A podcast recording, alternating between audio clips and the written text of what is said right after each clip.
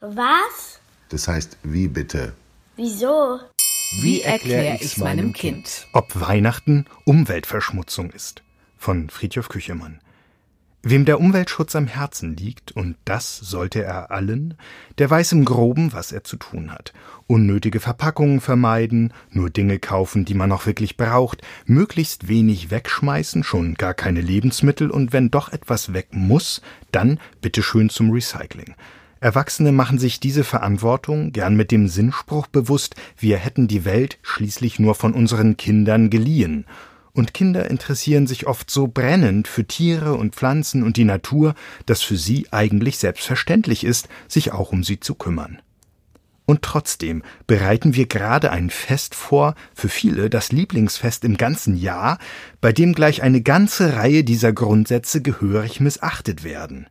Zu Weihnachten wird alles noch einmal extra mit Geschenkpapier verpackt und oft genug auch noch verziert, nur um es gleich wieder auszupacken. Unter jedem Weihnachtsbaum findet sich mindestens ein Geschenk, mit dem der Beschenkte beim besten Willen nichts anfangen kann. Überhaupt der Weihnachtsbaum. Ungefähr 25 Millionen Weihnachtsbäume werden in Deutschland jedes Jahr gekauft und etwa 90 Prozent davon, also 22,5 Millionen Bäume ohne Wurzeln, also zum Wegwerfen. Es gibt Unmengen zu essen, viele Leute stöhnen über die Völlerei zum Weihnachtsfest und wir werfen sowieso viel zu viel Essbares wieder weg.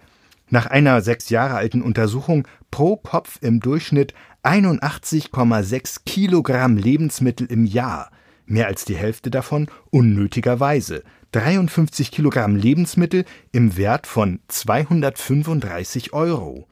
Der Stromverbrauch ist am ersten Weihnachtstag um ein Drittel höher als an einem durchschnittlichen Tag.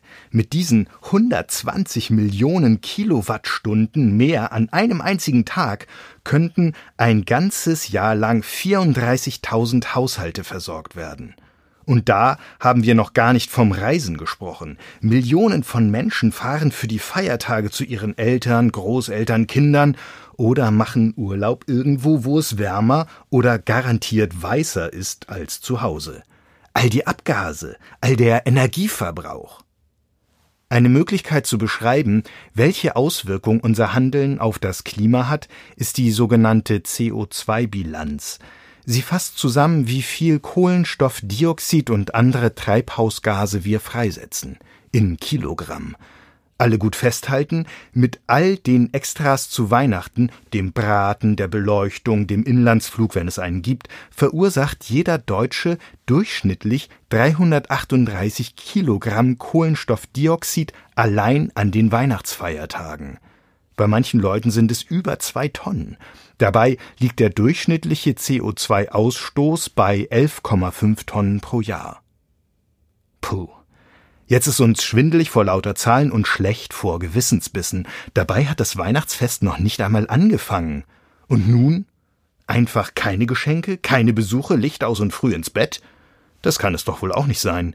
Schließlich heißt Weihnachten nicht einfach so Familienfest oder Fest der Liebe. Uns würde ohne etwas fehlen. Aber wie wäre es, wenn wir einfach bei den Wünschen und den Vorbereitungen ein bisschen darauf achten, was sie für die Umwelt bedeuten?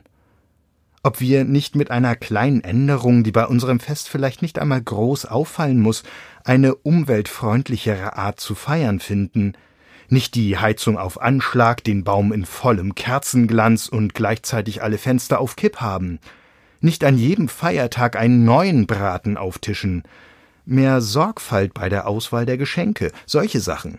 Wenn man mal drüber nachdenkt, gibt es mehr Kleinigkeiten, bei denen man was ändern kann, als man erst einmal denkt. Zum Glück gibt es schon eine ganze Menge Familien, die sich solche Gedanken schon gemacht haben. Und gegen das, was eine Woche später an Silvester aus altem Brauch an purer Umweltverschmutzung betrieben wird, ist Weihnachten sowieso noch harmlos.